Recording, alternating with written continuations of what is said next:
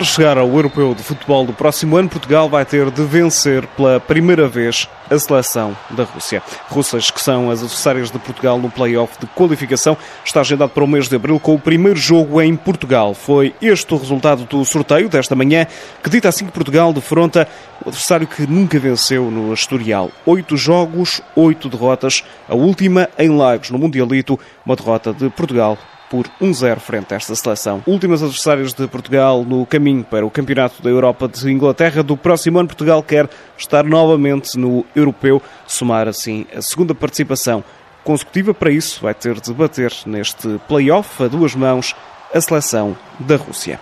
O Sporting está na final da Taça da Liga em Alcochete, no campo Aurélio Pereira, esta quarta-feira. Vitória sobre o Sporting de Braga por 2-1. O jogo das meias finais da competição, onde aos 30 minutos, no relvado de Alcochete, Nevena Damianovic, a capitã do Sporting, fez o primeiro gol para as Leoas. Na resposta, Laura Luiz igualou a partida, fez a diferença neste jogo o Instituto de Ana Capeta, jogadora do Sporting e da Seleção Nacional, que dentro da área desviou a 20 minutos do final um cruzamento, fazendo o 2-1. A treinadora Susana Cova, do lado do Sporting, elogia a equipa e a raça da formação das Leoas neste jogo frente à equipa do Sporting de Braga. A forma como as jogadoras receberam a mensagem que lhes foi passada, o que necessitávamos de, de fazer e a qualidade que nós tivemos em termos da disputa duelos, a forma como fomos fortes batalhadoras, unidas, um, solidárias em termos de, de, momentos variados de organização defensiva, também porque é muito importante também saber jogar sem bola e, e queremos é, é enaltecer essa parte por parte, por parte da nossa equipa. Susana Cova que elogia ainda as adversárias neste encontro. Do lado do Sporting de Braga, o técnico Miguel Santos fala em frustração. Foi bom jogo. Sporting, 4-3-3 Sporting, muito bem, muito bem montado, muito bem organizado. Nós no nosso 4-4-2, depois desmontámos para 3-4-3 para ir atrás do resultado. A equipa teve sempre muito bem, as jogadoras do Braga tiveram grande atitude, as jogadoras do Sporting também. Nós trabalhámos arduamente para chegar a estes momentos e podermos dar estas alegrias aos sócios do Braga, que merecem. Epá, e, e é uma pena para nós. É uma frustração grande, não é injusto, porque obviamente que no futebol fala-se muitas vezes em injustiças ou injustiças, isso não existe, ok? Uh, existe sim a frustração ou não frustração.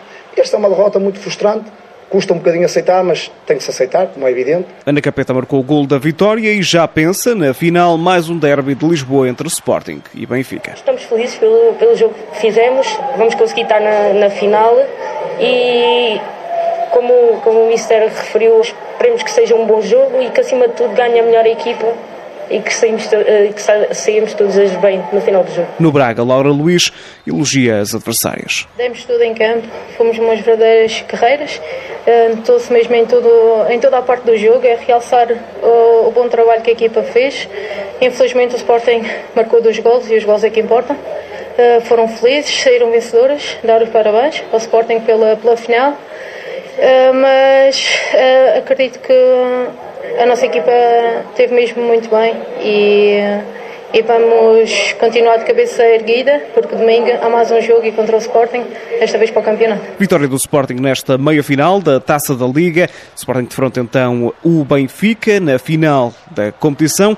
Antes disso regressa a Liga BPI e com um duelo, mais um em Alcochete entre Sporting e Sporting de Braga. É o jogo de cartaz deste fim de semana. Uma ronda da Liga BPI que conta com os seguintes jogos. Condeixa a receber a equipa do Benfica, a equipa da casa que perdeu todos os jogos nesta fase final, encontra agora as líderes desta Liga BPI. Benfica que venceu todos os jogos.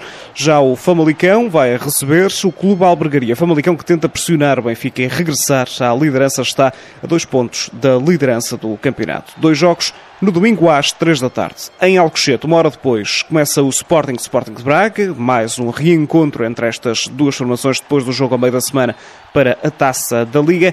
Um pouco mais cedo, a partir das 11 da manhã, o Marítimo recebe o Torriense a abrir a jornada nesta fase de apuramento das campeãs nacionais. Do lado da equipa maritimista, há uma novidade. Esta semana, Telma Encarnação, a figura da equipa que já leva 10 golos no campeonato internacional portuguesa, renovou o contrato. Ela que promete à televisão do eh, Marítimo continuar a empenhar-se para ajudar a equipa e regressar à seleção nacional. Estou feliz, o Marítimo foi, Foi a que me deu tudo, que me fez chegar à seleção. Tem-me ajudado muito para tão trabalhar, marcando gols, obviamente procurar eh, um melhor lugar lá na, na classificação. É uma encarnação que está no Marítimo desde os 10 anos, renova agora contrato por três temporadas com a equipa insular. Espreitamos ainda neste programa a Liga dos Campeões, primeira mão dos oitavos de final. As campeãs europeias, a equipa do Lyon venceu o Brondby por duas bolas a zero. Já o Bayern Munique goleou o BIC, Casigurte por seis bolas a uma. Também favoritas, o Barcelona goleou eh, por 4-0 a equipa do Fortuna. Já o Wolfsburgo bateu o ISK por duas bolas a zero. O Manchester City, em Inglaterra, venceu a equipa da Fiorentina de Cláudio Neto por 3 bolas a 0. Dá assim um passo decisivo rumo à próxima eliminatória. Cláudia Neto, capitã da Seleção Nacional. Já em Londres, o Chelsea, que deixou pelo caminho o Benfica nesta Liga dos Campeões, bateu o Atlético de Madrid no jogo grande desta ronda da Liga dos Campeões. Vitória por 2 bolas a 0 nesta primeira mão. Uma primeira mão que teve ainda o um empate entre Rosengard e a equipa do St. Polten a dois golos. Na próxima terça-feira, o jogo em falta da primeira mão destes oitavos de final da Liga dos Campeões, o Paris Saint-Germain recebe o Sparta de Praga.